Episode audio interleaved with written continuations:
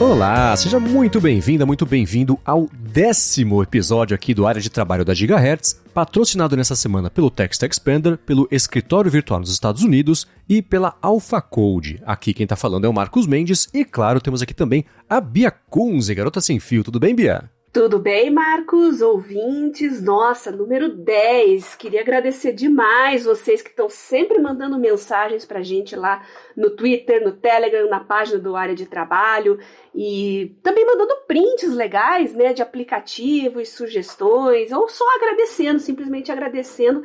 A gente se sente muito prestigiado, muito feliz e também agradeço os patrocinadores aí que confiam no nosso trabalho, que estão apostando aqui no Área de Trabalho. Sim, quero agradecer, por exemplo, ao Bruno Nonato, que deixou avaliação, Edgar Contente, um abraço pro Contente também, que deixou avaliação, também o Ganuto Du, muito obrigado a vocês que têm falado para as plataformas que vale a pena recomendar a gente para mais pessoas poderem descobrir também o área de trabalho. Obrigado, claro, para todo mundo que já fez isso. Agora, Bia, eu quero saber de você Hum. se já está a caminho aí da sua casa a sua camiseta Rage Against the Machine Learning. Tenho um rage against the machine learning, eu tenho um rage against the impressora, the printer. The Printing Machine. Essas. The printing machine. É isso, rage against the printing machine. Gostei. E essa realmente eu, eu olha, passo maus bocados o tempo todo com impressora, porque se eu preciso imprimir um negócio, eu reservo ali uma meia hora do meu tempo, porque se vai dar pau, já tô preparada, né? Uhum. Mas é muito legal mesmo essa camiseta, eu achei um barato. Eu achei ótimo, vou deixar aqui na descrição. Eu vou tentar achar onde vende. que Tá. Certeza, tem camiseta que a gente vê na internet e fala, putz, isso vende em algum lugar, certeza. Aí procure e acha. Tem algumas aqui, inclusive, que são assim. Eu tenho uma que é do. Tem o Leonardo da Vinci, tem o Rafael, tem o Michelangelo de verdade, né? O Leonardo. Tem, tem os quatro que seriam as tartarugas ninja, só que são eles de verdade. E tem um ratinho que seria o Mestre Splinter, cada um com uma faixa. Eu falei, putz, isso tem que ser uma camiseta. Aí era uma camiseta, eu comprei e eu tenho aqui até hoje, então eu vou tentar achar o link do. Rage Against the Machine Learning. O que me lembrou de um, tweet também que eu vi uma vez que era assim: estágio 1, Rage Against the Machine. Aí estágio 2, Hold a Grudge Against the Machine. Aí 3, Get Over the Machine. Aí 4, Sinceramente espero que a Machine encontre felicidade. Eu falei, ah, tá. Os, os estágios de superar uma separação da Machine. É, que a Skynet não nos ouça, né? Né? Pois é.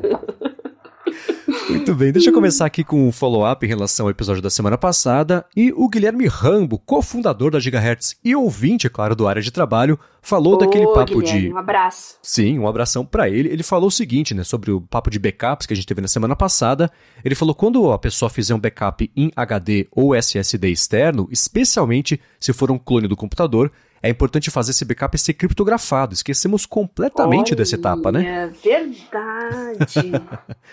Ele comentou né, que no Mac dá para configurar isso no próprio util- utilitário de disco e para quem usa Windows tem até uns SSDs externos de marcas tipo a Samsung que vem já com leitor de impressão digital direto lá no case e aí você usa um software deles para configurar uma senha e pode desbloquear com a digital.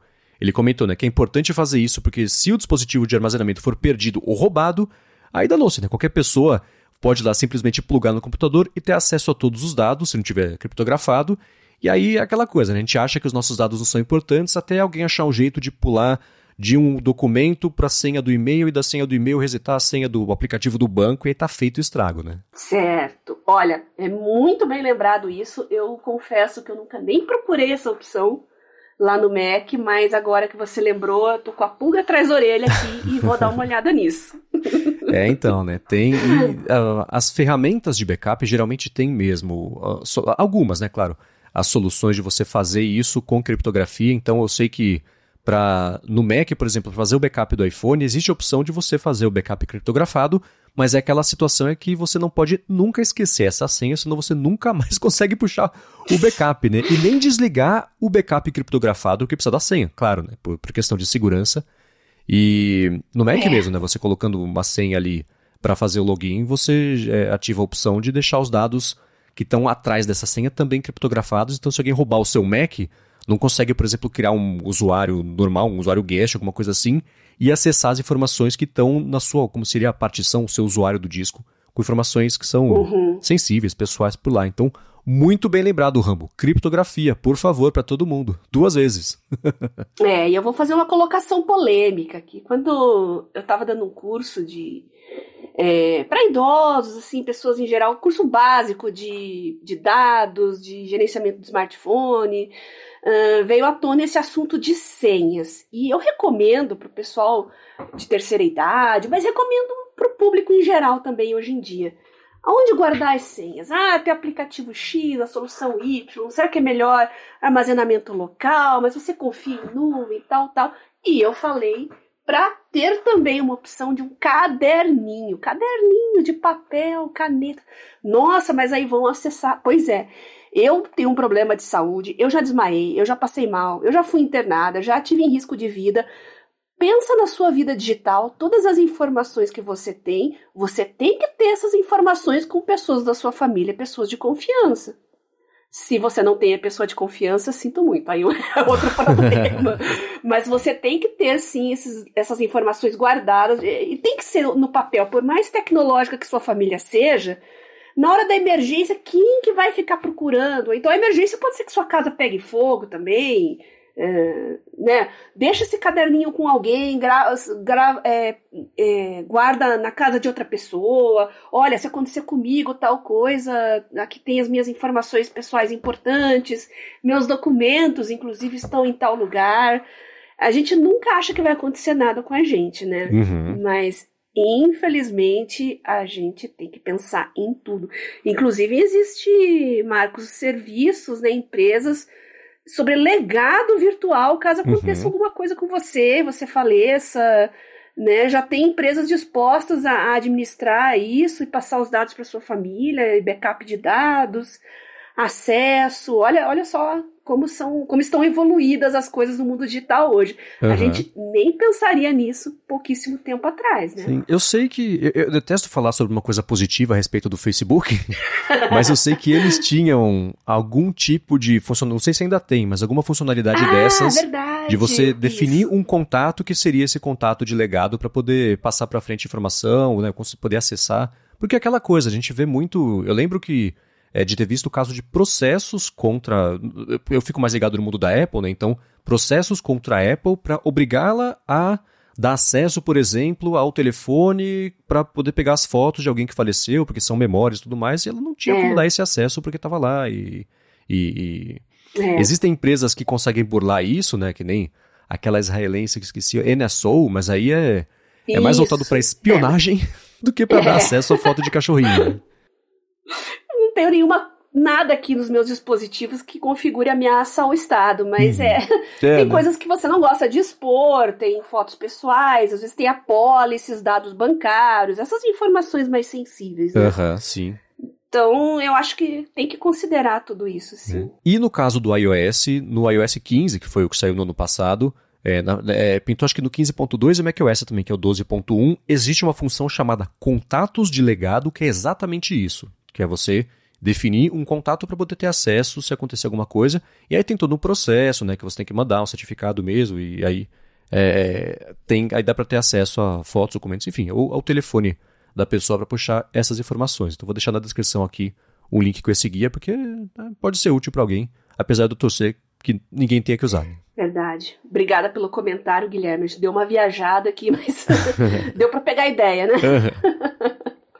Agora, seguindo com o follow-up, o Felipe Andrade mandou no Telegram, no seu Telegram. Eu vou ler para você o que ele te mandou, pra gente poder compartilhar com os ouvintes também, né? uhum. né? Ele falou: Boa tarde. Primeiro, eu queria parabenizar pelo podcast junto com o Marcos. Foi uma grata surpresa achar o podcast e saber que você fazia parte já do projeto. E ele era ouvinte tanto do Pod Sem Fio quanto do Lupo Matinal. Olha que bacana, muito obrigado. Olha. Ele comentou, ele pediu para você compartilhar. Ele falou assim: nos episódios no passado, acho que foi na verdade, você falou de um grupo do Telegram chamado Produtividade Móvel, mas ele não achou quando foi procurar. Ele ficou até na dúvida uhum. se ouviu errado e queria saber de você, se você pode compartilhar, se ele procurou errado. Que grupo secreto é esse, Bia? grupo secreto. Não é secreto, ele só tá em modo privado, porque tinha uma época que vinha muito spam, muito spam, e aqueles bots chatos que entram no grupo. É uma chatice. Mas se você mandar uma mensagem para mim no meu Telegram, arroba Biacunze, eu mando o link do invite para você e você participa. São dois. Tem o Produtividade Móvel, que é como o nome diz, produtividade móvel, e o mundo sem fio, que é tecnologia em geral, dispositivos, gadgets, enfim. Esses grupos existem já há muito tempo, estão lá firmes e fortes até hoje, é uma comunidade bem coesa, bem legal. Aliás, até quero agradecer a eles, aos administradores também dos grupos ali, apesar de eu ter fundado, tem os administradores que tocam o barco aí há muito tempo, durante os meus altos e baixos, e eu adoro, tô sempre dando uma olhadinha lá, ver o que, que tá rolando, sempre tem alguma novidade, algum dispositivo legal, às vezes vem sugestões de pautas também, eu vou passar pro Marcos depois os papos que rolaram lá no Mundo Sem Fio também, e fica a dica aí, arroba Biacunze no Telegram, manda mensagem para mim, passa o link aí dos grupos. Pronto, eu jogo lá para vocês, tá? Boa, e podem mandar feedback pra Bia também, que a gente pode comentar por aqui, como tem feito nos últimos episódios. Claro. Obrigado a todo mundo que já tem feito isso, né? Certo. Agora, seguindo, eu vou confessar um erro que eu cometi no episódio passado. É, a gente fez, ao longo dos, dos, dois primeiros meses de área de trabalho, uma campanha com a Nordveg. Muito obrigado, Nordveg, por ter patrocinado por tanto tempo aqui o área de trabalho. E tinha o cupom, né, o AD Trabalho, que funciona, inclusive, se você for comprar alguma coisa, ainda funciona o cupom de desconto. E ao final da ação, ia rolar o sorteio do Deskpad, né, que eu falei, do kit de Workplace com o Deskpad e tudo mais. Que inclusive eu comprei um, posso falar sobre isso daqui a pouquinho.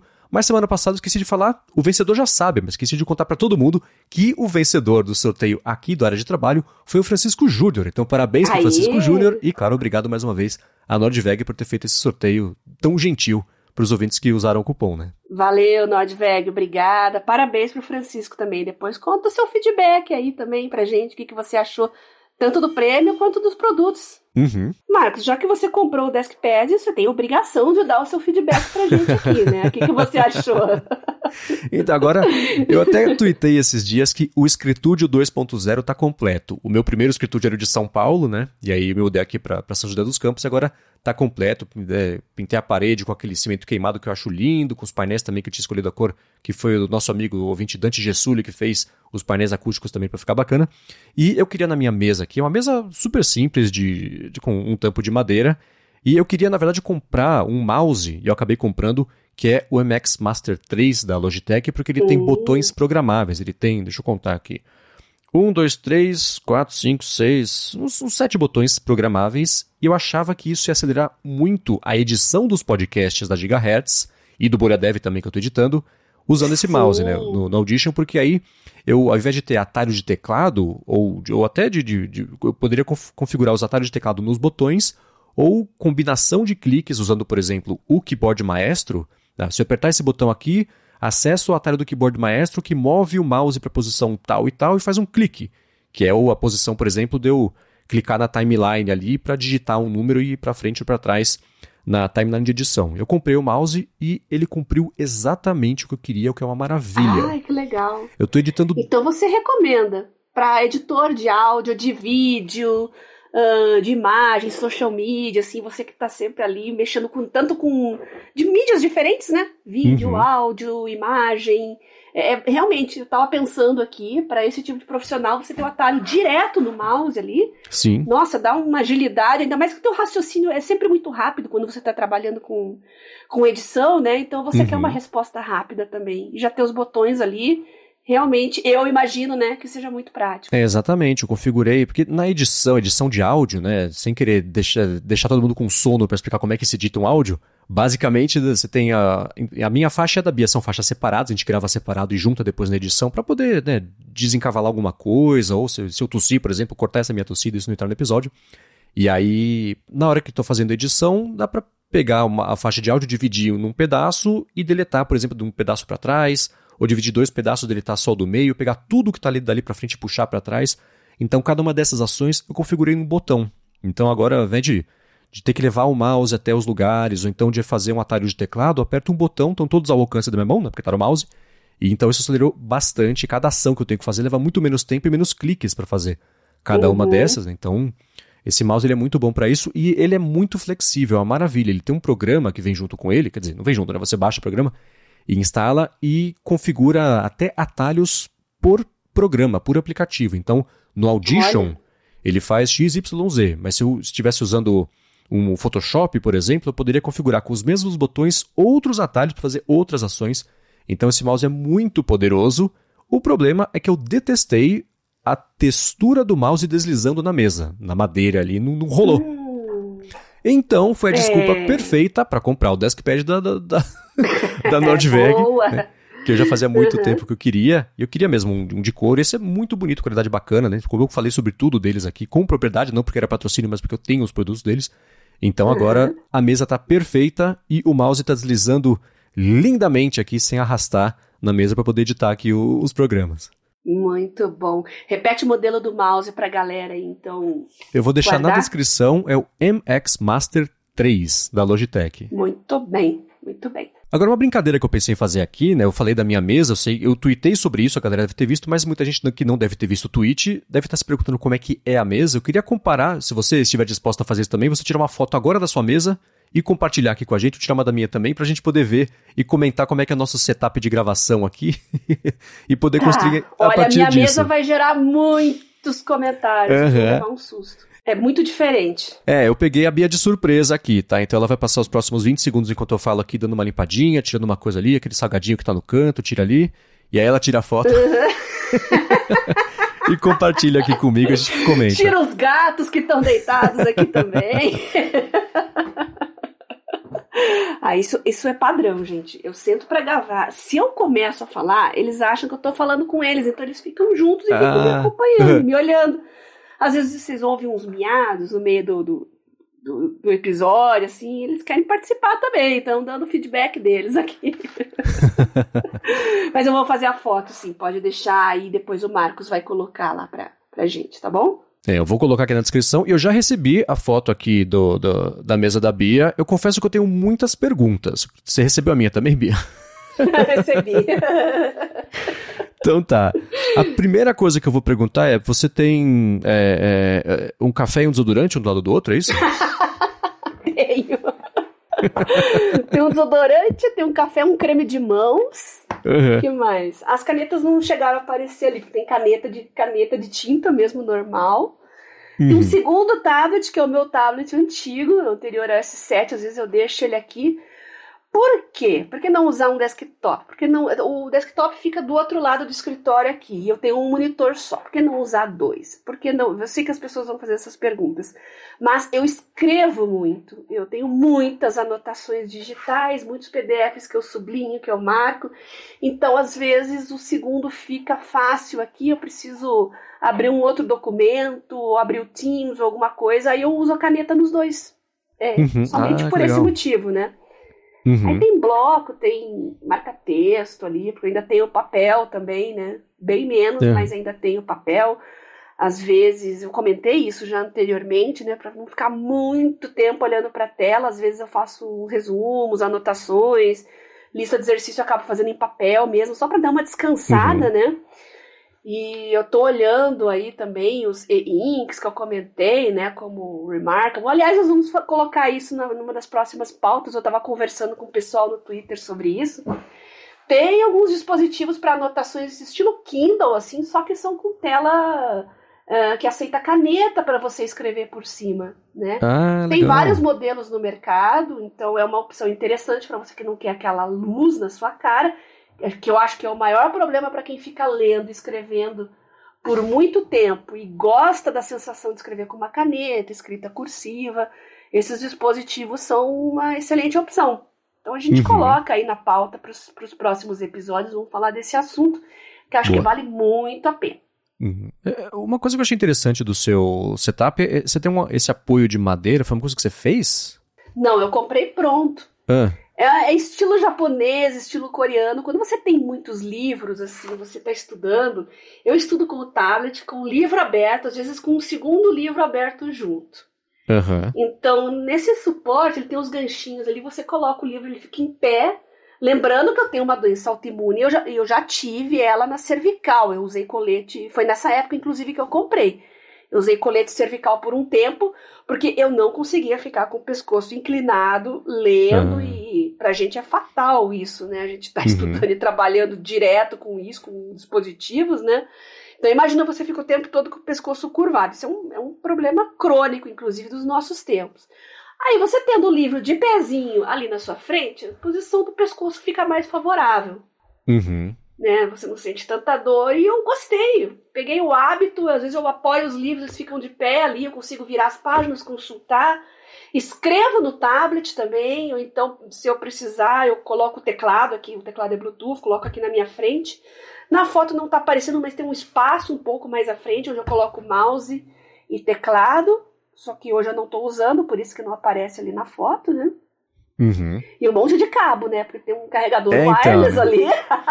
Pra quem não tá conseguindo ver nesse momento a foto da Bia, você tem, existe esse apoio que eu achei super legal, nunca tinha visto, né? De, de madeira, que tem uma, uma, uma canaleta na parte de baixo para poder apoiar mesmo o tablet. Me parece ser uma caneta, uma canaleta que você dobrável, ativa e desativa, isso. né? Você dobra pra frente e é. pra trás, dobrável, muito bem. Como o tablet e... é fininho, então ele fica deixado dobrado. Quando o livro é, é um livro mais grosso, ou mesmo quando eu uhum. quero apoiar o notebook, e ela reclina, ela tá numa posição, numa, num ângulo agora uns 80 graus mais ou menos, mas ela desce uhum. bastante, até uns 30 graus aproximadamente. Ah, legal. E ela tem, né? eu... o tablet está apoiado nessa canaleta, na esquerda. Você é Isso. é canhota?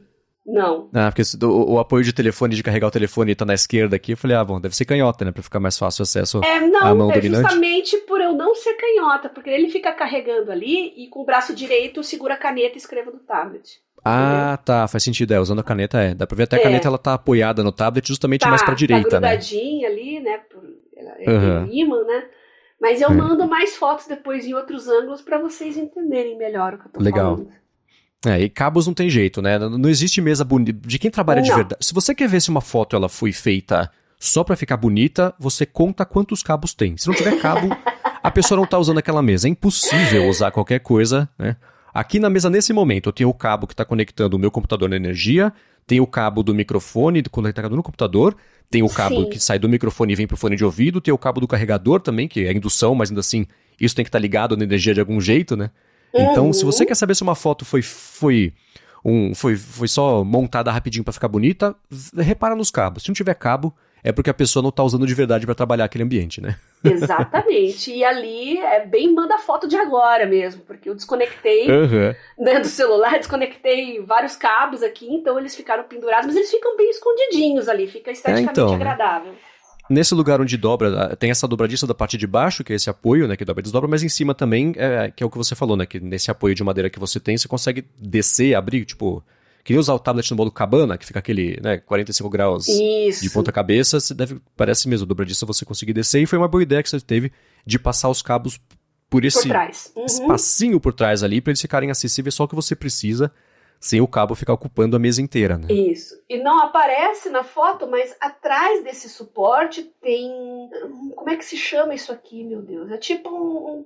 Né, ele está preso na parede, ele é uma tomada múltipla que tem uhum. tomada normal, tem USB, né, que fica fixada na parede atrás desse ah, suporte. Então, por isso que os cabos estão penduradinhos ali, né? Porque uhum. eles ficam conectados na parede mesmo, direto na parede. Então ficam só as pontas onde eu carrego assim, passando pela fresta ali, eles ficam para frente, uhum. mas o resto tá tudo ali atrás. Dá pra esconder um pouquinho, né? É. E eu nunca tinha visto esse apoio e tem na parte de cima na esquerda dá pra ver o que você falou, que parece duas antenas dobradas que são para segurar o livro aberto, é isso? isso página de caderno, pra manter livro a aberto? página no lugar, né?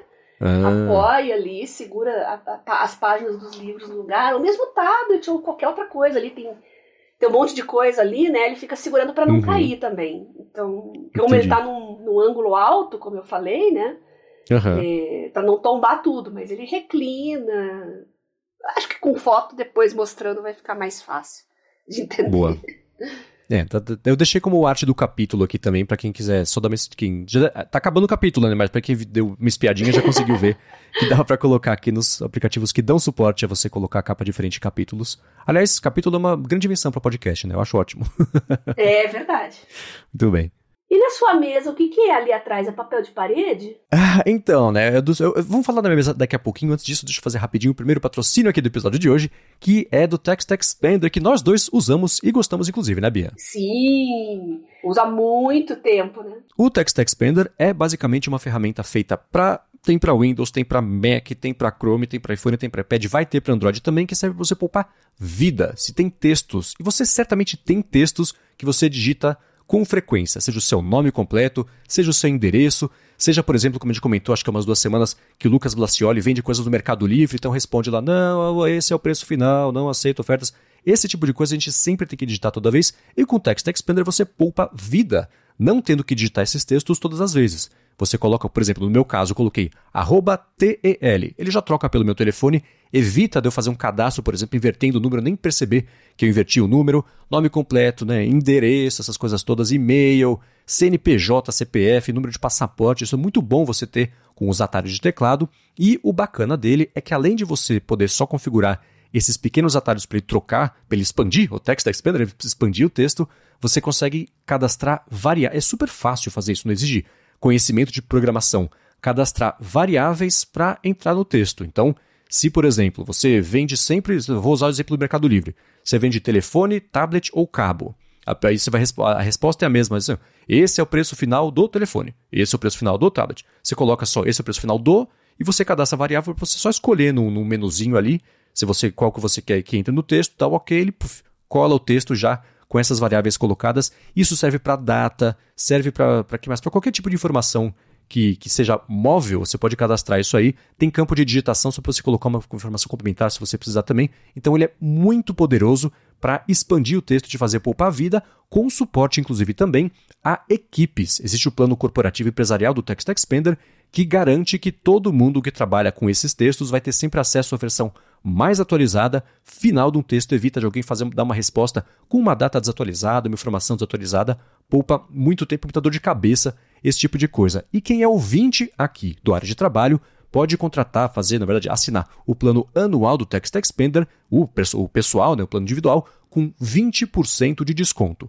Para garantir o desconto, faz o seguinte: acessa textexpander.com ad trabalho. Tem link aqui na descrição do episódio. Então, mais uma vez, para poupar vida, ainda mais ajudar aqui também o podcast, acessa lá textexpander.com ad trabalho. Muito obrigado, TextExpander, pelo patrocínio mais uma vez do podcast e pelo apoio também, claro, a toda Gigahertz. Obrigada, TextExpander, pelo apoio de sempre. E eu já queria pegar o gancho aqui, já que estamos falando desse aplicativo, para responder o Ricardo, que mandou um feedback para gente aqui. Eu acho que eu esqueci de te mandar. É porque, na verdade, eu não respondi ele ainda, ainda estou devendo uma resposta, tá, Ricardo? Ele perguntou se o Text Expander não consegue ser usado em teclados Bluetooth. Bom, eu uso teclado Bluetooth só no tablet e eu não tenho Text Expander no tablet porque eu não costumo responder e-mail e, rede social, essas coisas no, no, meu tablet. Eu uso mais no smartphone mesmo o tempo todo. Mas eu vou dar uma verificada nisso e vou dar um retorno nos episódios posteriores, tá? Viu, Marcos? Ele falou do Papers, lembra? A gente falou de gerenciamento uhum. de artigos científicos. Nossa, eu usei o Papers há muito tempo atrás. Ele realmente era muito bom. Ele usava o Papers 3.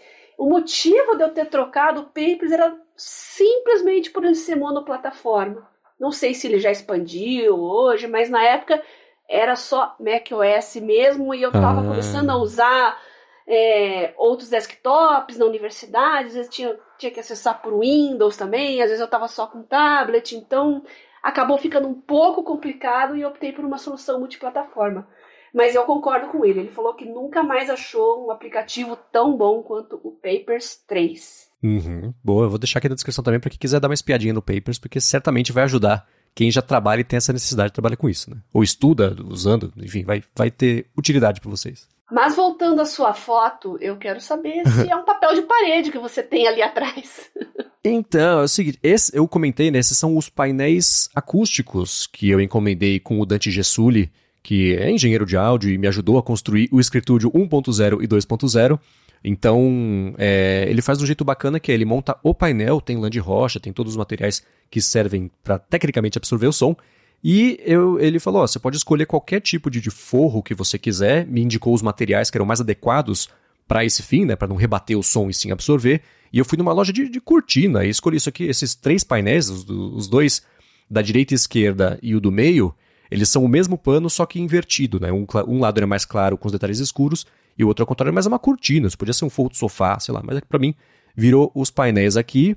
E eu escolhi essa cor porque eu já tinha a ideia mesmo de usar eles aplicados, colocados na, na parede, em cima da parede já com a pintura de cimento queimado, que eu sempre achei super bonito, né? Então, é, é, é, meio monocromático aqui de propósito, né? O, uhum. o, o, uhum. meu visual aqui, tudo que eu vejo de frente, porque é menos distração, cansa menos a vista.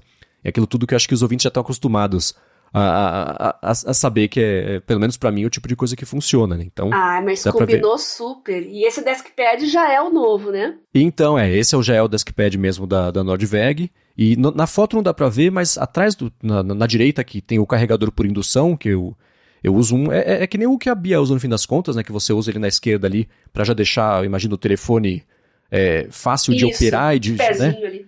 Uhum. Então, eu acho que para trabalhar é ruim deixar o telefone carregando ele deitado, porque se assim, se chegar a notificação, para interagir com eles, tem que levantar, o que não é um grande trabalho, mas ainda assim te toma uns segundinhos do dia e dá um trabalho, né? Sendo um trabalho recorrente, se dá para evitar melhor, né? Então eu tenho esse carregadorzinho aqui, que vou deixar na descrição também o link para quem quiser dar mais piada que já deixa o iPhone apoiado ali de pé, no ângulo de, sei lá, uns 60 graus.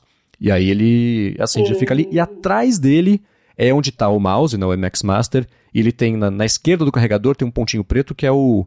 É um conector, é um, um, um USB para você usar o mouse sem fio, porque o Bluetooth do Max Master 3, ele é bem ruinzinho, ele é bem pouco confiável. Então eles tá. mandam já na caixa a solução para o problema, que é um conectorzinho pequenininho, e, enfim, o mouse está lá atrás porque eu só tenho usado o mouse para editar. Né? Então, é, é, no dia a dia, para operar aqui mexer no computador, eu não estou usando o mouse. E uma coisa que você falou do mouse, que é, a hora que a gente estava falando sobre isso, que é 100% verdade, é que uh, no comecinho, usando os atalhos todos, os botões ali, pode até ser que demore um pouquinho para engrenar, mas daqui a pouquinho isso vira memória muscular. Eu nem penso mais, ah, eu preciso apertar esse botão para fazer isso, esse botão para fazer aquilo. Não é uma coisa super automática, né? Tô editando ali, você não pensa no botão que você está apertando, aí vira uma coisa natural e aí sim deslancha e tá poupando bastante tempo usar o mouse assim. Então ele tá lá atrás só para isso. E aí tem o pacote dia a dia, né? Um, uma xícara de café, água e um caderninho de anotações ali para fazer os abiscos do, do, dia a dia e um outro lembrete que não vale a pena cadastrar em aplicativo. É, o café é essencial, né? Aham. água e café. Importante. Exatamente. E na esquerda, né, para quem viu ali, uhum. a inspiração do dia, que é a minha foto com a Larissa. Por que, que estou fazendo esse trabalho todo? É pra gente poder ter uma vida bacana, então tá aqui para não esquecer disso por um segundo. Então tá a fotinho dela aqui comigo. Ai, ai, muito bom.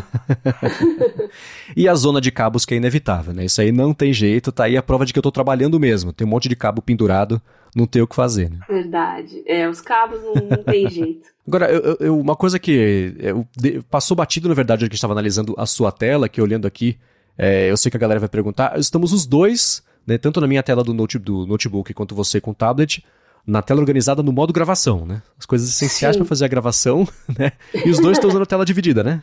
É, tela dividida, exatamente. Uhum. Como eu falei no episódio anterior, acho que 90% do tempo eu tô com a tela dividida. Uhum. Uma, uma coisa que eu ia te perguntar, você tem na, na, no tablet, na lateral dele, tem um monte de íconezinho. Isso você deixa, isso fica por padrão no sistema ali para você acessar aplicativos é, rapidinho? Como é que funciona? É, ali coincidentemente ele está expandido, mas ele é, uma, é um painel Edge que chama, ele é retrátil, né? Você puxa ah. e recolhe, ele fica escondidinho. É só para eu poder acessar determinados aplicativos quando eu tô com a tela dividida, que eu não quero ficar saindo, alternando entre telas. Né? Às vezes eu quero abrir um terceiro ali, geralmente é uma configuração, um bloco de notas rápido ali, nada, nada de muito especial, né? Uhum. Então eu já aciono direto ali pela, pela tela lateral. Não preciso sair da, dessa tela, procurar lá os aplicativos, né? O, da área de trabalho ali, enfim. É um atalhozinho bem útil. Entendi. Ah, bacana. É, para mim, eu, eu no Mac aqui, eu não tô usando as coisas com a tela dividida em tela cheia, porque eu preciso de mais de duas coisas abertas ao mesmo tempo. Quando eu deixo, quando eu gravo qualquer podcast é sempre a mesma disposição, que é participantes numa janela à esquerda, no caso aqui a gente está usando o Meet né, para fazer a chamada, então o Safari está aberto. Na direita, uma outra janela, não aba, mas janela mesmo do Safari separada com a nossa pauta. E embaixo na uhum. esquerda eu deixo o indicador de gravação, primeiro, para saber que está gravando, né? Que se parar a gravação eu fico sabendo, né? E em segundo lugar, para monitorar o, o, o nível do som mesmo, ver se não trocou o input por algum motivo, parou de captar do microfone certo por algum motivo. Então, eu deixo sempre essa disposição. E o Twitter está aberto de fundo. Não fica geralmente, mas eu abri de fundo para ver se tinha pintado mais alguma pergunta para a gente responder aqui antes da gravação. Quem mandou em cima da hora, ver se tinha pintado alguma coisa. Mas geralmente, em trabalho é, que exige mais foco, aí sim eu uso tela cheia. Nem dá para ver o dock, por exemplo, embaixo do Mac, ou no máximo a tela dividida, mas ainda assim só com foco nessas duas coisas. Só quando precisa de mais de duas janelas abertas, aí eu, eu uso esse modo aqui, mas sempre desse mesmo jeito, porque aí é, é uma coisa menos para ficar organizando e pensando. É assim porque é assim e pronto e beleza. Tem inclusive um programa de Mac, eu não lembro o nome agora, eu, chama Luna talvez, eu vou deixar na descrição aqui, que você cadastra atalhos que pode ser de mouse ou de teclado, para ele, ah, coloquei o mouse no canto esquerdo, então abre o preset de deixar as janelas né, dividido. Como seria aqui, por exemplo, posso cadastrar essa disposição de janelas ser um atalho, então eu ativo o atalho e pumba, já abre tudo bonitinho ali do jeito que, tá, que eu preciso, na posição certa. Isso é bacana também para quem tem diferentes workflows que exigem que as janelas fiquem, ou os programas fiquem abertos de jeitos diferentes, que é bem útil isso aí no dia a dia. E já respondendo uma coisa que eu sei que vão perguntar, tem uns ícones ali que vocês não vão saber de que aplicativos que é, tá? É porque eu mascaro alguns ícones. Eu tenho a pasta segura, tenho os aplicativos de banco que eu não quero que fiquem invisíveis. Então, uhum. a, a, pelo menos o aparelho da Samsung tem a possibilidade de trocar o ícone, por exemplo, do banco, assim, por um. E eu, eu, coloco uns coraçãozinhos, ícone de bonequinha, que coisa que não tem nada a ver. Ah, que legal. Aliás, se você tem dispositivo Samsung, que tem a pasta segura, o Nox, eu recomendo que vocês instalem. Agora, ainda mais agora com golpe de Pix e sequestro, que, que né, roubo de aparelho para usar o uhum. seu aplicativo do banco instala ele na pasta segura, não deixa ele no, na área principal, não, tá? Ou pelo menos camufla. Se você tiver um launcher, uh, esses aplicativos que você consegue mudar o ícone e o nome do aplicativo, também funciona, porque uhum. pega um coraçãozinho, uma bonequinha, escreve um nome nada a ver assim, ninguém vai nem desconfiar, né? É, né? No, o que daria para fazer no iOS, a contrapartida disso, é usar o aplicativo de atalhos né, ou aqueles shortcuts, e aí uhum. fazer um, um atalho para abrir um aplicativo. Muita gente, inclusive, começou a fazer customização de ícone, que o iOS não deixa por padrão, desse jeito. Cadastrou um atalho para o aplicativo, usando o ícone e o nome, que aí dá para customizar 100%, né, e isso sim abre o aplicativo, entre aspas, certo que a pessoa colocar, então dá para fazer essa gambiarra quem quiser adotar essa, essa prática, que é bem é uma boa ideia de segurança no iOS também, apesar de naturalmente e nativamente o sistema não dá suporte a isso. Exato. Agora, Bia, um assunto que a gente falou já bem rapidinho, na verdade, acho que foi no primeiro ou no segundo episódio do Área de Trabalho, que hoje foi promovido a virar um assuntão aqui no episódio, é uhum. sobre como a gente lida com lembretes e lista de tarefas, que são coisas diferentes, a gente pode explorar sobre isso aqui. Então, é, para quem viu a foto aqui, eu tenho, eu até comentei rapidinho, né, que eu tenho, quando são lembretes rápidos aqui, é papel e caneta mesmo e tá resolvido. Mas você não vai lhe perguntar que eu sei que você usa Evernote, né, para lembretes ou não? Também. Uh, Mas tá. eu uso muito mais o Todoist. Ah, legal. Uh, então somos dois usuários do Todoist, então vamos lá. Isso. Todos os dispositivos que vocês viram aí, que tem na minha mesa desktop, todos têm o Todoist. É o principal mesmo. Esse eu uso o tempo uhum. todo. Eu não fico o tempo todo aberto, assim, porque não, não tenho tantas tarefas, assim, que tem que monitorar. Mas uhum. é, tem, eu tenho muito tarefa, muitas tarefas recorrentes, né? Então ele acaba sendo prático. Poucas têm alarme, como eu já tinha falado isso, né? Tem os lembretes, mas não tem o lembrete com alarme, assim, para determinado horário. Tirando uhum. medicamentos, deixa eu, falando nisso, deixa eu dar uma olhada se tem algum aqui, que agora também não tô me lembrando. Espera só um pouquinho, vamos ver o que. É, o medicamento da memória, então, já esse já não foi. É, nenhum. Né, agendar dentista, agendar tal. Ah, colocar o jaleco na bolsa. Esse tem, porque eu vou ter que sair. Se eu esqueço o jaleco, eu não entro no laboratório. Uhum. Então, me tira essa dúvida. É. Você tem coisas que são naturais do seu dia a dia, né? É. Levar o jaleco. Você Isso. coloca você tem uma lista de lembretes do dia a dia, de coisas que você não pode esquecer, e você usa tem. ou é caso a caso? Como é que funciona? Não, é, olha, eu, tô, eu não costumava usar para coisas rotineiras, assim, que eu já estava no modo automático. Mas a minha memória anda tão ruim. Aí eu tenho um outro aqui que é se sair, leve guarda-chuva. Esse é um do If This and That. Uhum. Porque nos dias que vai chover, é, ele também coloca, no, ele joga automaticamente no meu to-do que aquele dia vai chover e fala para eu levar guarda-chuva. Eu coloco guarda-chuva na bolsa. Uhum. Então você cadastrou você, no If This Then That, que Isso. o pessoal chama de IFT, né? iftt.com. Uhum. Se, Se chover, for chover, ah, tá. colocar ok. um lembrete no Todoist às 8 da manhã para colocar o Uhum. guarda-chuva na bolsa. E aí o Todoist te mostra o alerta a hora que você for Mostra, sair 8 da ou às 8 manhã. da manhã? Isso, Ah, 8 entendi. Legal. Ah, Então, O que mais que tem aqui? Esses são de hoje. Vamos ver o em breve aqui. Não tem muita coisa, mas. Ah, as- tem as contas, né? uhum. Pagar isso, pagar aquilo. Esses também não tem horário, só o dia já basta, né? Ah, compras de supermercado, da lista de compras da semana, guardar roupas. não, não, não, não, não. Hum, Ah, fazer planejamento semanal. Eu tenho um alarme para Aham. domingo, meio-dia. E sábado também tem um monte de alerta aqui, que é o dia da manutenção da vida. Exato. também tem backup, hidratar cabelo, etc, etc. Esses eu coloco Uhum. também o alarme só pra dar um. ah, só pra não esquecer mesmo, né? Sim, sim, sim. É, Deixa eu. que é mais. Ah, tem as pautas da CBN aqui, eu coloco. Uhum. Eu coloco um lembrete pra não acontecer de eu entrar em aula, entrar em laboratório, alguma coisa que daí eu desligo tudo, né? Não acontecer de eu esquecer. Então eu coloco um lembrete um pouco antes da hora do almoço, que eu tenho que mandar as pautas pra rádio. Ah, é. Tem bastante lembrete, mas os que tem alarme são esses que eu falei pra vocês, né? Aham.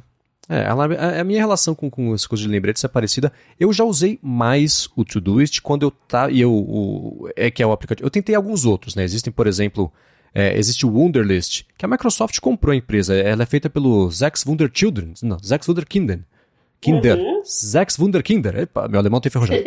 que a Microsoft comprou depois, eles têm alguns outros aplicativos e o Wunderlist sempre foi muito bem avaliado, né? Tava sempre ele e o Todoist, que como Uhum. os dois principais. Eu lembro no comecinho ali de, de- da, da era de aplicativos, tinha um que era lindo chamado Clear, que ele tinha uma escala de cores quentes, né? Do, do, do, vermelho pro amarelo, e aí, é, dependendo da urgência da tarefa, ou se estava para cima ou para baixo, mudava a cor. Tinha um chamado Remember the Milk, que era ótimo, né? Também. Nossa, foi bem no que comecinho aí. Exatamente. Que legal! Eu lembro. Ainda deve existir. Se existir, eu vou deixar na descrição para quem quiser experimentar o Remember the Milk, né? Que foi é, bem no comecinho da era de aplicativos, mas eu acabei caindo no Todoist mesmo, porque o Todoist, para mim, ele sempre foi muito poderoso por ter a compreensão de linguagem natural para criar lembretes. Isso. É, linguagem natural é fantástico. E ele é clean, ele é muito mais poderoso do que ele aparenta ser. O visual sim, dele sim, é muito sim, sim. simples, né? Aham, Mas exatamente. ah, o mecanismo por trás é bem sofisticado. Isso é, É, muito e, legal. e para tirar o máximo proveito, eu acho, de lembretes, tem que ser isso. Porque os aplicativos eles têm muitas configurações, muitos ajustes, muitas opções, mas isso pode acabar dificultando a pessoa a criar o hábito de usar, porque é muito complicado, né? Tem muita coisa. Então no Todoist é assim, me lembre todo segundo, quarta-feira útil do mês de fazer tal. Uhum. E ele já entende, já pega o calendário, o que que é quarta-feira. algo da- Então é, é- Isso é muito útil, né? Se for feriado, no quarto feriado. Então isso é bacana e vale muito a pena tirar proveito disso. Então me lembra todo dia 8 de pagar conta. Me lembre. Isso. é, né? Essas coisas são bacanas. E ainda mais com essas integrações que ele oferece. Né? Tem o Wift, por exemplo, que você já comentou. Ele tem, por exemplo, uma coisa que eu acho ótima. Que pelo Gmail tem um, um- uma expansão, um add-on lá do Gmail, que pelo Gmail você dispara um comando para criar um lembrete sobre aquele e-mail no Todoist também. Aí você pode agendar com isso, né? Ah, me lembra amanhã sobre isso, ou é, é aquela parte de geolocalização que eu acho ótima, né? Toda vez que eu sair de casa quarta-feira, me lembra sobre tal, né? Pegou o jaleco, por exemplo, aí volta, pega o jaleco, né? Então, Exato. é, isso é, é muito útil, né? Mas você sempre usou o Todoist, então em conjunto com o Evernote para esse tipo de coisa. Exatamente. E é, o Evernote eu coloco assim para tarefas de composição, relatório que preciso terminar, planilha que preciso terminar, ãh, PDF que eu preciso ler, assim, alguma coisa muito específica, porque eu, como eu guardo no Evernote, eu coloco Uhum. o alerta ali mesmo, então fica mais fácil, né? Mas é bem pouca coisa. No momento, no meu Evernote, só tem um lembrete Uhum. hoje, pra semana Tá, que vem. é. Então, e esses lembretes vão para pulseira. Antes que alguém pergunte também, Uhum. é, eu não tenho rede social, WhatsApp. Deus me livre o WhatsApp na pulseira. é só esses lembretes mesmo, pontuais. Medicação, Todoist e o Evernote. Só. Uhum. É, eu por muito tempo usei, ainda existe esse aplicativo que eu acho ótimo, ele chama Due, D-U-E, que era para É, só a criação né, de, de lembretes, de notificações e lembretes específicos com base em dia e hora. Então, quando, por exemplo, passei a fazer lá no comecinho o loop matinal, eu implementei para mim mesmo, a gente pode falar, né, sobre eu uso a estratégia que é o eu chefe versus eu funcionário. Eu mando em mim mesmo, meu chefe é um babaca, mas eu, eu mando em mim mesmo para fazer as coisas no horário certo e tudo mais. Então, eu quando sou chefe sou meio babaca com o Marcos funcionário, mas é como funciona, né? Então, é eu usava isso assim, todo dia às três da tarde eu tenho que parar o que eu tô fazendo e ir atrás de notícias. Às três e meia tocava outro alerta que era para começar a fazer o roteiro. Às, não lembro que era, quatro, cinco, seis, não sei. Paro o que eu tô fazendo e gravo. Então, esses lembretes diários ajudaram a criar a rotina de fazer isso até a hora de eu, de eu parar de precisar deles, mas eu deixava eles ativos mesmo assim, né? Porque às vezes você tá, tá fazendo alguma outra tarefa ou tá ocupado com alguma outra coisa que esbarra já no horário que tem que começar a fazer esse trabalho. E no caso do matinal, por exemplo, se eu atrasasse uma coisa, era um efeito dominó que lá na outra ponta atrasava a publicação, né? Então, é, é, era muito faseadinho que eu deixava e de propósito, porque é assim que eu gosto de organizar e da estrutura no dia, né? Pela frequência até virar um hábito. Então esse aplicativo Duo foi muito poderoso por isso, porque a única função dele era essa. Todo dia às 4 horas toca o alarme e falar que é isso. E pronto, ele fazia isso e sempre fez com perfeição e ajudou muito, especialmente no começo ali, de criar o hábito do dia a dia de rotina para fazer o loop matinal. Legal, muito legal. Agora, bem, uma coisa que eu devia ter falado lá no comecinho do episódio, você falou da pulseira agora, eu lembrei que você tweetou que um, um outdoor do Timex, né, que é, saiba que horas são sem ter que ver que você tem 1.249 e-mails não respondidos, vendendo o relógio como um relógio, né? exato, exato. E o pessoal é, comentou ali o meu pulse, né? E falou: Mas isso uhum. você pode ocultar, não precisa mostrar tal. Vocês que são ouvintes do área de trabalho, seguem Garota Sem Fio, com certeza ocultam, mas 99% uhum. das pessoas nem sabem que dá para fazer isso. Daí a uhum. sacada desse, desse outdoor aí, né? É, então, né? A Timex tá precisando ouvir mais o área de trabalho, né? Pra poder pegar essas com dicas certeza. também. Né? Eu vou deixar aqui esse, esse outdoor, para quem quiser dar mais piadinha, mas eu achei espirituoso, uhum. apesar da, da, da, da, técnica de você evitar de ver notificação no e-mail poder ser aplicada também para quando você tem um, telefone, um relógio inteligente, né? Perfeito. Agora, eu quero, na verdade, eu, eu toquei rapidinho aqui nesse negócio de né, você chefe versus você funcionário, que é um jeito que funcionou para mim com essa parte de lembretes, que eu acho que é uma boa ideia compartilhar até, acho que pode ajudar um pessoal a criar esse hábito. Eu quero explorar um pouquinho mais isso para falar sobre lista de tarefas e lembretes também.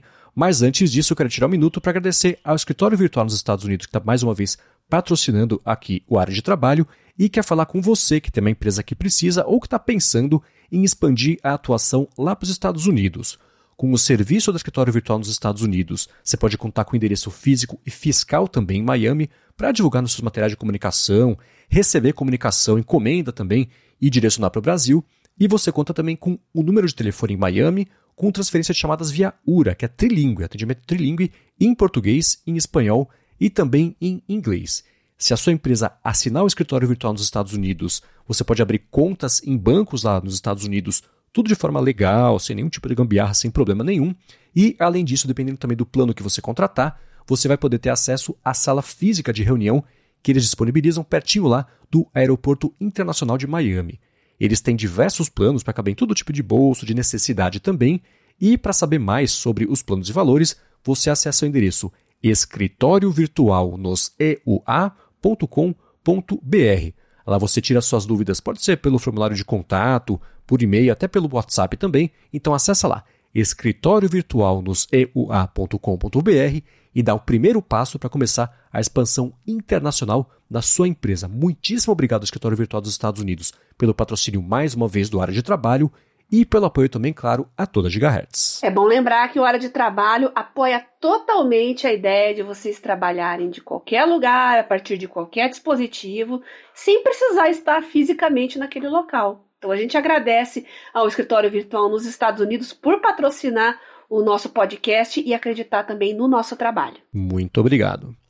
O que eu falei que eu queria trazer aqui de você chefe, você lembrete, né, que o chefe do Marcos, que é o Marcos, é um baita de um babaca, é que esse foi um jeito que lá no começo, também do loop matinal, que é quando eu, comecei, quando eu comecei a trabalhar lá pro Loop Infinito, eu fazia um pedaço do meu dia a dia era do podcast, um outro pedaço era para os vídeos do canal, para trabalhos do estúdio que eram do Loop Studio, que era externo ao canal, mas que ainda assim eu estava envolvido nos projetos.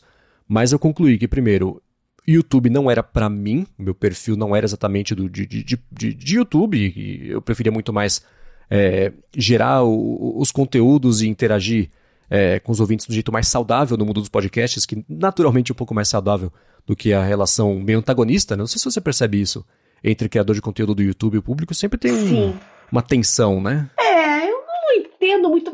É, que assim, eu acho que vídeo é uma coisa que te consome muito em termos de tempo e disposição também, uhum. sabe? Eu acho que o produtor de conteúdo de vídeo, ele é ele é mais desgastado, né?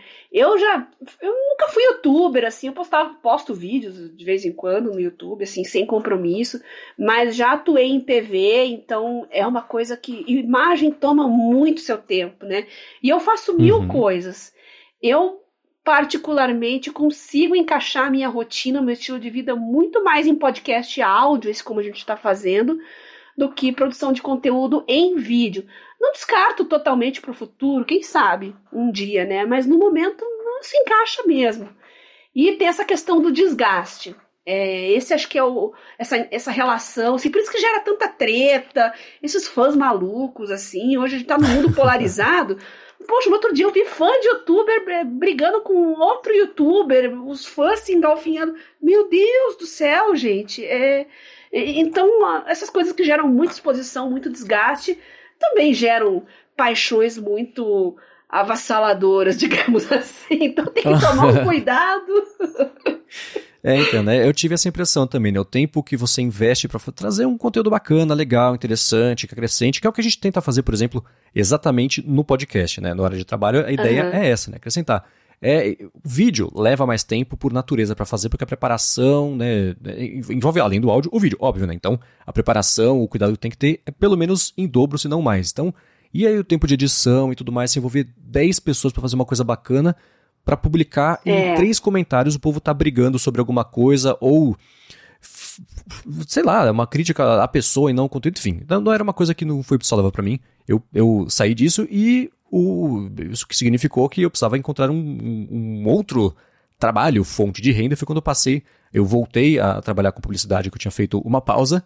E aí o Todoist, eu tô contando tudo isso por quê? Porque o Todoist foi essencial para eu encontrar a rotina, que é o que eu falei, o meu jeito de, de usar lembretes e, e vestir tarefas é a recorrência até isso virar uma rotina isso. e eu não depender mais disso para essa rotina funcionar, né? Então, eu deixava coisas do meu dia a dia, tanto como diria o Faustão, no pessoal como no profissional, tudo lá.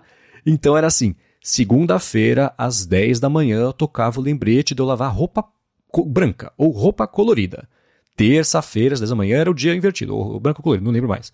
Mas é, isso juntando com os lembretes de ah, no trabalho, hoje na, na agência, eu tenho que entregar esse, esse e esse projeto, e, e, eu ia cadastrando isso tudo. Quando chegava um projeto, eu já direcionava para o Todoist pelo Gmail para criar os lembretes com a data de vencimento de cada tarefa, porque era um volume grande, né? Então, muita coisinha que eu precisava fazer. Então, eu ia perder um pouco o fio da meada se não fosse isso.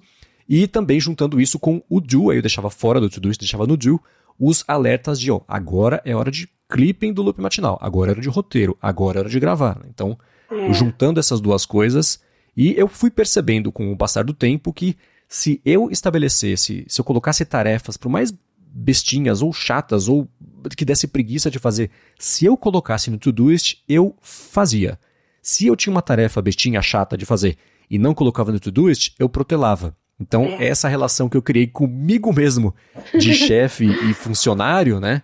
Quem tá me mandando fazer é o Todoist, né? É, é, é o chefe, sou eu, no fim das contas. Mas é. se aparecia no Todoist que eu tinha que fazer, aí eu, entre aspas, tinha que fazer. É. Então isso ajudou bastante. E o Todoist tem um negocinho também de gamificação, né? Que aí eu e a Bia já falamos que a gente adora esse tipo de coisa, né? Então o Todoist tem lá os, os níveis de experiência que você tem, o, lembre, o lembretômetro deles, né? Exato, exato.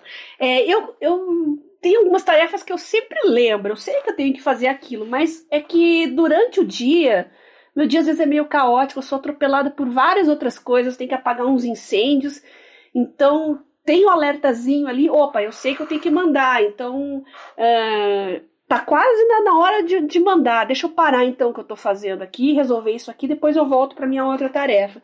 Então, é, às vezes tem tarefas meio óbvias, né? Por isso que o Remember the Milk também uhum. se chama Remember the Milk. É claro que você tem que comprar leite, né? Por exemplo.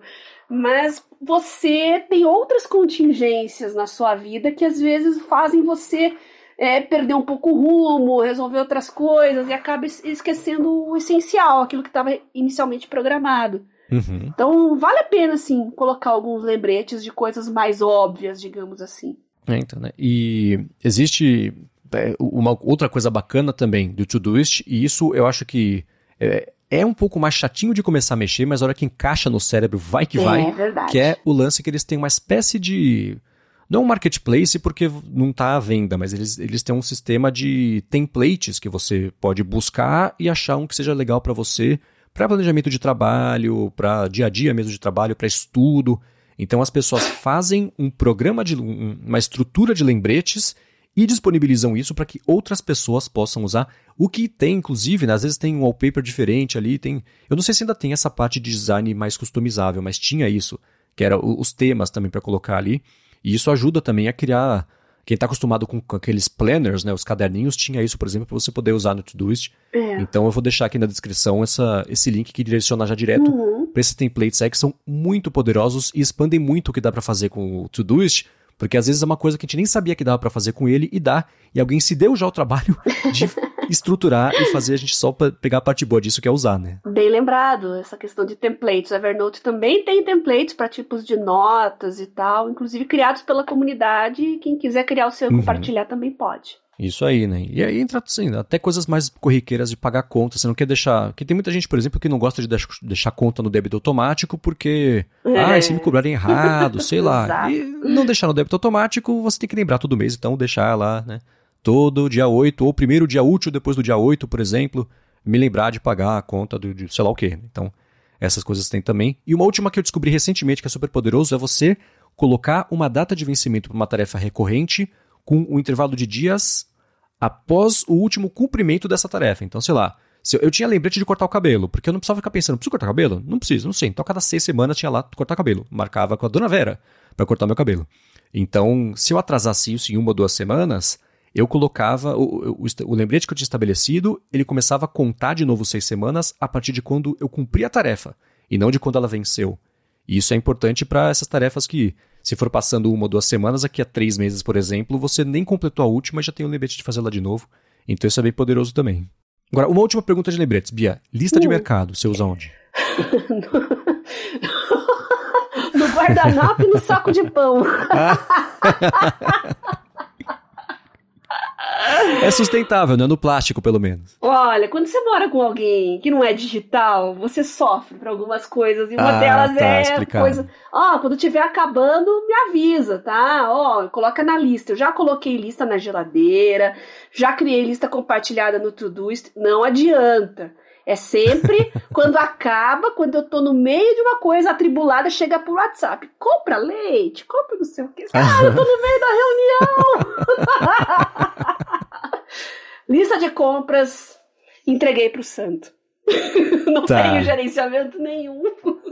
Mas o meu eu faço. Mas eu tento adicionar manualmente. Vamos falar do meu, né? Uhum. Eu tenho o Samsung Notes e eu tenho um template que tem os checkboxes ali. Só que eu faço manuscrito com a caneta. Uhum. Porque é rápido, tá. eu consigo escrever é. com a tela apagada no, no Galaxy Note. Então eu só tiro a caneta. Uhum então ele já tem as notas ali, eu escrevo rapidinho, para não esquecer mesmo, é segundos, é questão de segundos, uhum. não tomar muito tempo. Entendi. É, aqui em casa a gente usa, como a Larissa também usa coisa do iOS, a gente usa uma lista compartilhada de lembretes que é o nativo mesmo do iOS, né, pela conta do, do iCloud, conta familiar. E é como funciona, porque como eu tenho também as caixinhas de, de, de som, né, os HomePods espalhados pela casa, se acabou alguma coisa, só pedir para Siri, né, ó, coloca na lista de lembretes, na lista de mercado, guardanapo, né? E aí, o uhum. único, a, a dificuldade é que a, a, gente sabe que a Siri é, é tipo a velha surda dentro de uma caixinha, né? Então, ela, a interpretação dela, então às vezes você abre a lista da, sei lá, e eu, a conta a gente usa aqui em inglês, né? Então eu falo, hum. add napkins to the shopping list. Aí daqui a pouco eu abro, né? Daqui a uma semana eu vou lá no mercado, vou abrir o lembretes, aí tem lá, Bat Kiss. Eu falo, o que, que era Bat Kiss? Aí você fica tentando lembrar até perceber que o fonema. Ah, napkins, beleza. Guardanapo tem esse problema. Eu tenho um problema também sério com. Eu, por isso que eu não tenho Alexa, Siri, até o, tenho o Google aqui, mas muito raro de usar por causa disso, mas isso me irrita tanto. por isso que eu prefiro não usar. Eu não me dou bem com dispositivos de voz. Uhum. Não tem jeito. É, então. Eu fico mais irritada do que. Me sinto mais. Parece que é um, um passo atrás do que um passo à frente, pelo menos comigo. Né? Aham. Uhum. É, e, e, isso de lembretes, é, eu, eu desligo. Né, os, eu tento, todo mundo sabe aqui, deixar a menor quantidade possível de notificações. E eu não sei, por exemplo, se quando eu adiciono coisas na lista de compras, a Larissa recebe uma notificação. Mas quando ela adiciona, eu recebo, porque para mim é útil pelo menos saber que ela colocou uma coisa ali. Às vezes, passa, tô passando numa lojinha, putz, é verdade, precisava comprar Betkiss. Aí eu vou, eu vou lá e compro, mas. É, essa notificação eu deixo ligada porque eu acho que é importante. Na lista compartilhada de compras eu saber quando entrou um item ou quando saiu algum item, porque aí também já, já deixa mentalmente marcado ali que se ai, precisar de alguma coisinha que, que passei assim. na loja da frente. ai, ai. É um processo, Bia. Tudo bem. Muito bem. Agora, o último assunto que eu queria trazer aqui para o episódio de hoje, a gente fala tanto sobre as coisas que a gente. Como a gente estruturou o nosso dia a dia, as técnicas que a gente usa para tentar ao máximo ter sucesso na, na, nos estudos, projetos, fazer dar certo. A gente nunca falou sobre os que deram errado, né? Então acho que isso ajuda também a informar a gente, deixar mais produtivos e eliminar uh, o, que, o máximo possível de coisas que contribuíram para dar errado o projeto para o próximo dar certo. Então eu queria trazer rapidinho aqui essa conversa sobre perguntar para você se você tem projetos que deram errado que te ensinaram a ser mais produtiva ou te direcionaram para o caminho certo quando uma oportunidade parecida, por exemplo, se apresentou de novo, ou como é que você lida com esses fracassos, não de um jeito que te coloque para baixo, mas sim te ajude lá na frente com projetos novos. Ah, mas quase tudo na minha vida deu errado. Desde que eu tive o diagnóstico, então, da minha doença, é um revés atrás do outro, sempre. Porque eu tinha recaídas, aí eu tinha melhoras, aí de repente a doença entrava numa fase refratária. Nossa, eu cansei de ter que sair de projetos e abandonar. Inclusive, amigos uhum. nossos estão ouvindo nosso podcast sabem disso. De repente, lá estava eu no hospital de novo. Então, minha vida meio que se resume a isso, né? A questão é que você se acostuma com o tempo e começa a pensar que você tem que pegar o limão e fazer uma limonada. A minha uhum. limonada é ir para a área de biotecnologia, trabalhar com isso, uh, mudar, fazer um, um, um projeto de vida novo. Mas não, fiquem pensando que. É, é, a gente tem uma tendência também a ver pessoas em redes sociais, acho que são bem-sucedidas e tudo que eles fazem dá certo. Ninguém mostra os seus fracassos, né? Só uhum. mostra os acertos. Mas tô falando, o meu é um fracasso atrás do outro. Para que seus planos deem certo, você um que dê certo, nove vão dar errado. Então, o único conselho que eu dou é tem que arriscar, tem que fazer. Uhum. A vida é curta, só se vive uma vez. É, se você tiver em dúvida, será que eu faço? Olhe lá para sua aquela sua chama interior. Eu sei que é meio papo de coach isso, né? Mas, mas você tem que pensar assim, daqui um, não sei quantos anos eu vou ter orgulho se eu for bem sucedido nisso que eu queria tanto fazer. Aí faço. Uhum. Pronto, não, tem outro outro jeito. Às vezes tem planos que você não pode fazer agora, mas que você deseja fazer. Beleza, monta um projeto aí a longo prazo para que você possa, se não for agora, daqui a um tempo partir para esse projeto. Né? Eu uhum, só acho que tem sim. que arriscar. Eu estou numa fase que é, tem que arriscar porque a vida é curta, daqui a pouco você não está mais aqui. E, ou então você está velho, ou você está doente, e aí começam a vir os arrependimentos. Eu também trabalhei muito tempo com geriatria, e é engraçado isso, foi muito em clínica de, de repouso, assim, eu, o que eu mais escutava de paciente, ah, se eu tivesse 20 anos eu ia fazer isso diferente. Ah, se eu tivesse ah, se eu tivesse a sua idade, eu faria tal coisa. Daí você pensa, nossa, que absurdo. Mas aí você se coloca no lugar da pessoa, caramba, né? O que, que custa eu tentar? Ah, pode dar errado? Pode, começa de novo. Você é jovem, tem saúde, você pode recomeçar. Faça. Se der errado, deu errado, paciência. Uhum. então, é. ouvir, ouvir os mais velhos, assim, eu acho que é, eu, eu fiquei um pouco mais ousada e arriscada na vida, acho que muito por trabalhar com geriatria desde meus 21, 22 anos. Né? Eu sou uma boa ouvinte e eu sempre coloquei muito para pensar as coisas que, que eu ouvia desses pacientes, paciente terminal, paciente é, é, não é aposentado, como é que eu falo? É paciente que está de cama, que teve AVC, que não consegue uhum. mais fazer as coisas, que está, ou que está imobilizado ou que está impedido, digamos assim. Uhum. Então, eles, eles são bem crus, assim, para dizer os seus arrependimentos e as coisas que queriam ter feito. E na hora você pode achar um absurdo, mas depois você fica pensando muito nisso. Uhum. É um absurdo até um contexto parecido aparecer e você fala, poxa, tá, agora fez sentido, né? É, tinha um especial que, que eu tô até pensando muito nele esses tempos, assim, que falava, ah, eu casei com não sei quem, eu fugi para casar, ele, a diferença de idade era muito grande, não, a família não aceitava, e eu fugi com ele. E foram 50 anos de casamento. Todo mundo falava que não ia dar certo, e no fim foram 50 uhum. anos de casamento. Aí você fica pensando, né? Puxa, você trocou o certo pelo duvidoso, e o resultado foram 50 anos de casamento, né? É de se uhum. pensar. É de se pensar. É, né? É, é por causa de coisinhas assim que eu pensei justamente em trazer essa conversa no episódio de hoje, né? Como é, teve. Eu não sei nem se foi no episódio passado ou retrasado que eu falei sobre eu ter decidido pedir demissão para começar a me dedicar exclusivamente aqui a podcasts. E a gente bateu um, rápido, um papo rápido sobre isso também no área de transferência. E o Coca fez uma observação que eu achei. Que, que me marcou tanto que é por causa disso que a gente está falando hoje desse assunto, né? Que ele falou assim: ah, mas quem está escutando, né? É, é, pensa que não foi uma coisa de momento, não foi uma... Eu até tentei falar sobre isso aqui, mas ele falou muito melhor sobre o que eu estava sentindo, né? Que era, não é uma coisa que eu acordei e queria fazer, é um trabalho que vem de anos. Eu comecei a fazer podcast lá em 2015, e agora, né, quase 10 anos depois, estou conseguindo dar esse pulo de um jeito estruturado e tudo mais. Então, para quem estiver, por exemplo, infeliz no trabalho escutou isso aí e pensou, poxa, eu queria pedir demissão também, é um processo, né? É, e, e um monte de coisa deu errado, para eu poder dar certo isso. Inclusive, por exemplo, o fim do loop matinal, que não acabou como eu gostaria que ele tivesse acabado, mas foi uma decisão que não foi minha. Então, uhum. é o que você falou, de fazer o melhor da situação. E aí eu falei, poxa, eu tinha tanto tempo um projeto que eu queria colocar no ar, porque ah, não agora, né? É. No área de trabalho, no área de, de, transferência também, o Bruno Casemiro comentou que ele começou a trabalhar com voz depois que ele perdeu emprego numa consultoria que ele estava trabalhando lá e falou, poxa, já que é assim, então vou atrás de fazer uma coisa que eu tenha vontade mesmo de fazer, porque né, ele foi colocado numa situação, ao contrário de, de, do, do, meu caso de ter pedido demissão, mas ainda assim, é, é, é, dos dois jeitos, isso serviu como um ponto de partida para aí arriscar e tentar fazer uma coisa nova.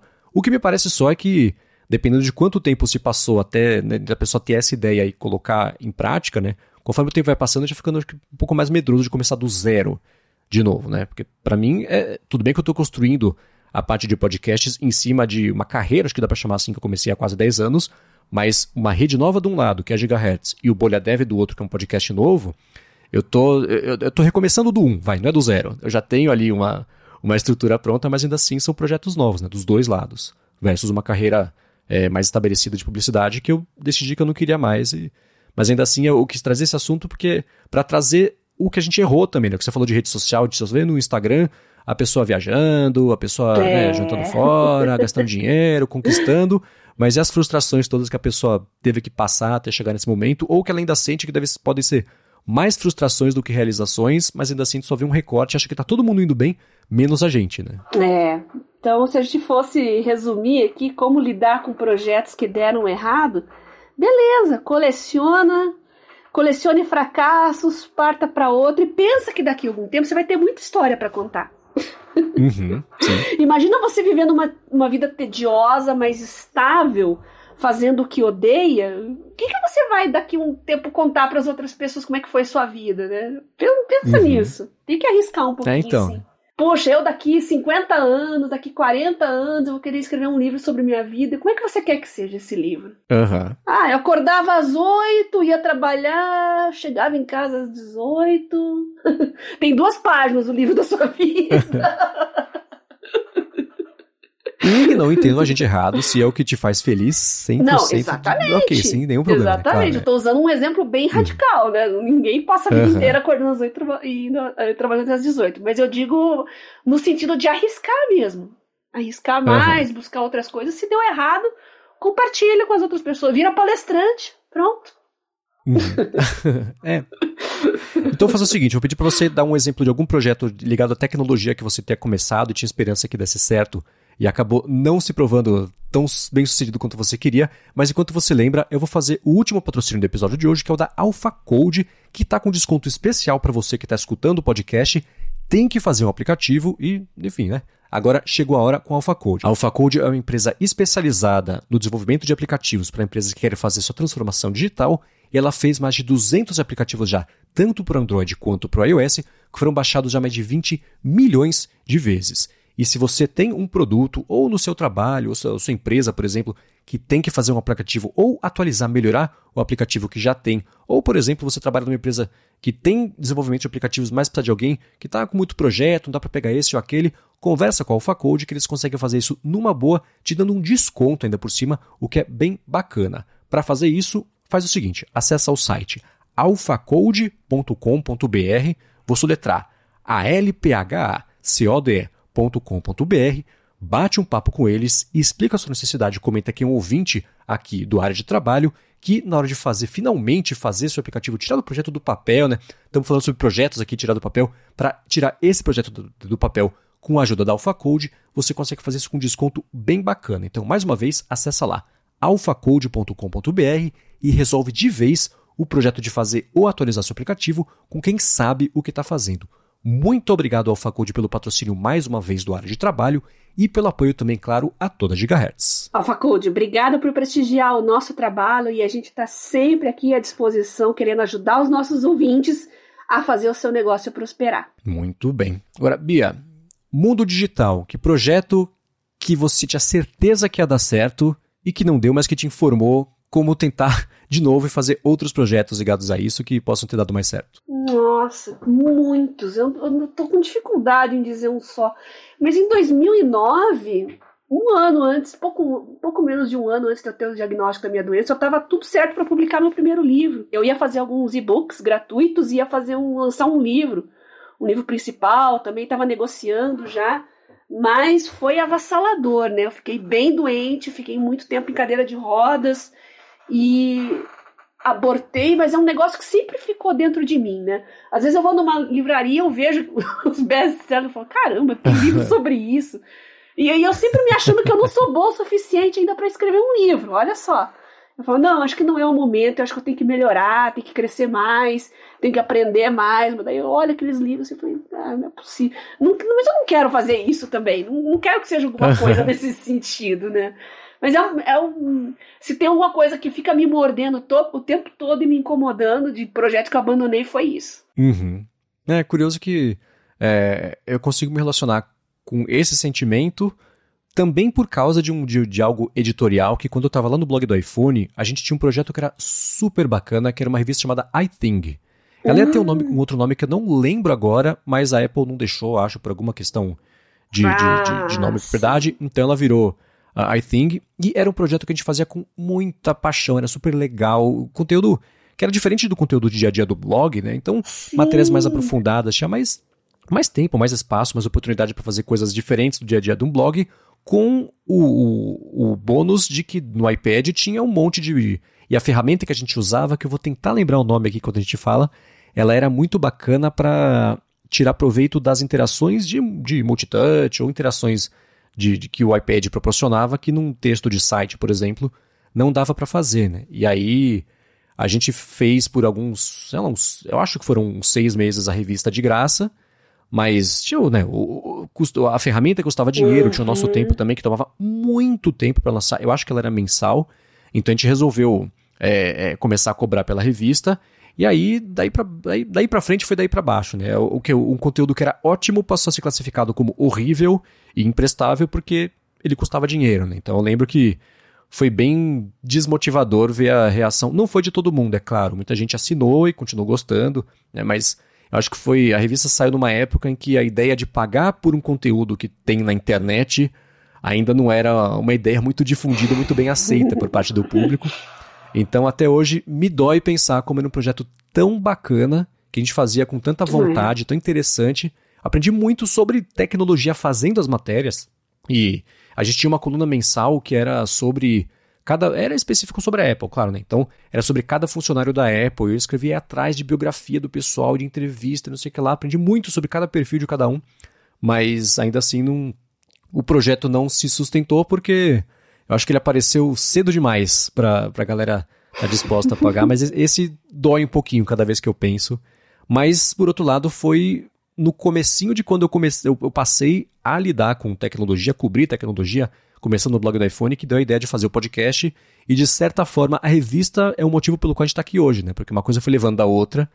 Então, acho que é um exemplo perfeito de encadear um, um não um fracasso né, de, de projeto, ainda que o projeto tenha sido muito bacana, mas ligar isso e tentar fazer o melhor da situação, do, do, dos limões ou da laranja, que você falou agora há pouquinho, e, e fazer alguma coisa bacana. Então, aqui estamos hoje porque não deu certo como a gente queria com é, o projeto lá atrás. Tem que pensar nisso também. Não funcionou, mas te, te levou para outro caminho, de repente.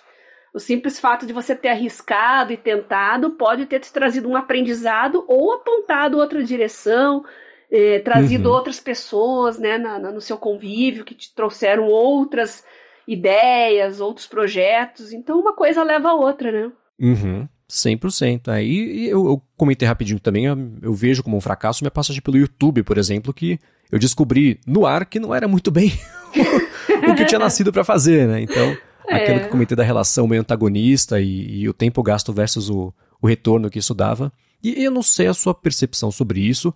E eu não tô falando, primeiro, nem sobre ninguém específico, não é uma crítica a ninguém, mas uhum.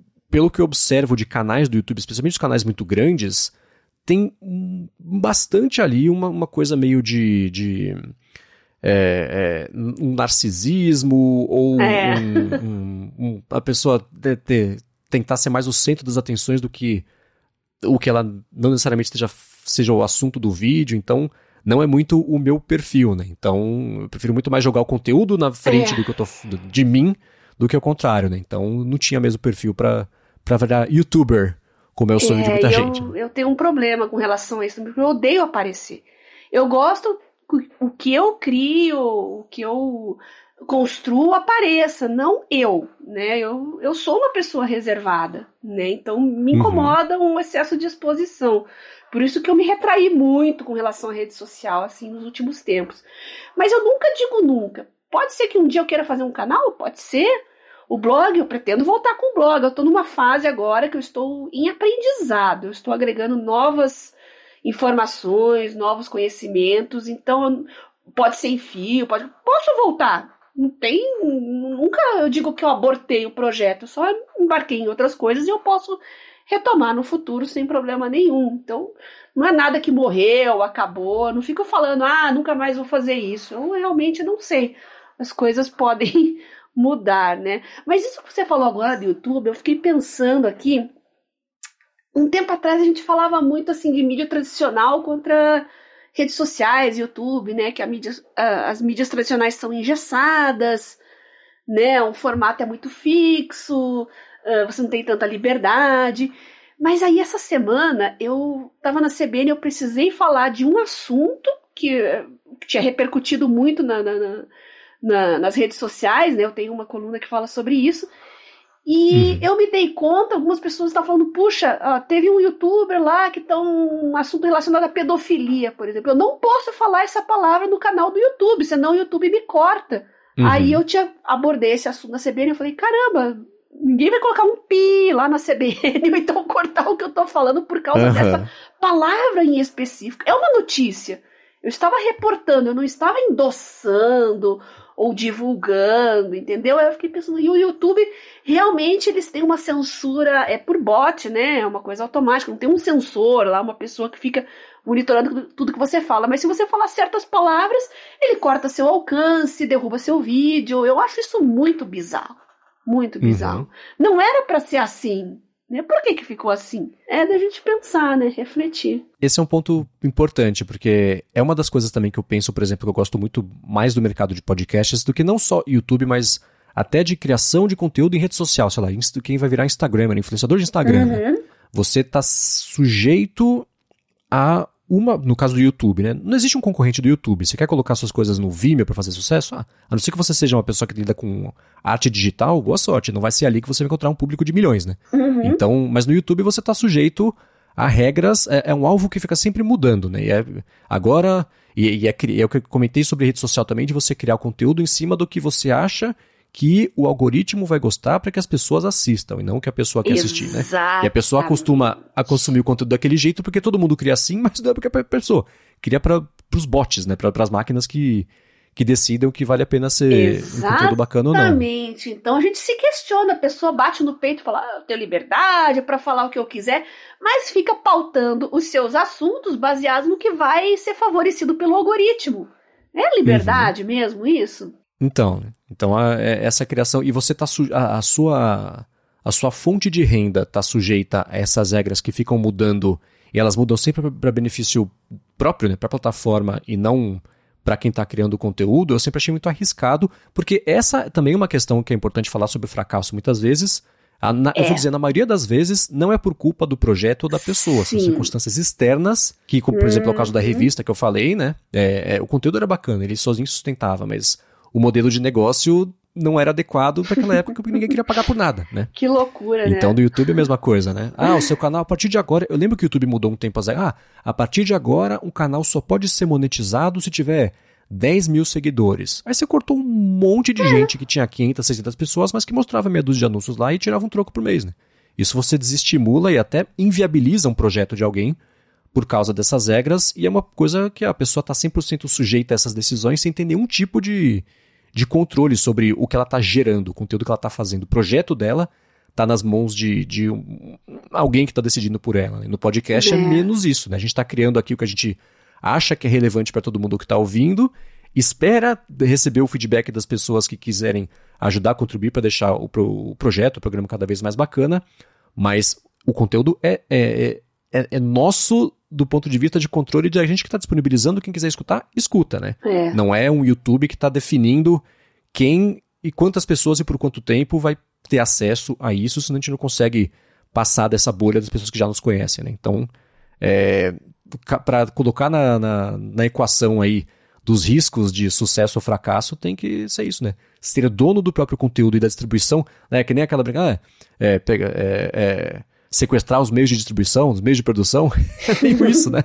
Você então... ficar o dono ali do jeito que você distribui seu conteúdo. Né? Nossa, e coisa de 10 anos atrás a gente ficava discutindo o futuro dos blogs, das plataformas. A gente falava tanto da importância de você qualificar o seu público, que quantidade não é qualidade, né? Uhum. Bacana de, de você criar o seu próprio canal, o seu próprio blog era, eu tenho um público extremamente segmentado, mas eu vou criar uma comunidade coesa que tem o mesmo interesse.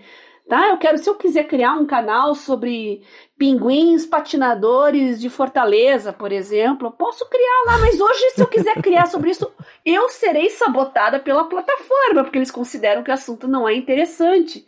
Então é melhor uhum. você ter um milhão de seguidores que às vezes não estão nem aí para o seu patrocinador, não clicam, não sabe, o engajamento é baixo, às vezes é melhor ter um milhão de espectadores assim do que 10 mil pessoas que realmente têm interesse em pinguins patinadores de Fortaleza. Então, não sei por que, que eu tirei pinguins patinadores. Que... É não, eu achei ótimo que agora o podcast já ganhou um título, já temos título pro episódio. A coisa mais absurda que eu pensei foi essa, mas enfim, vocês entenderam, né?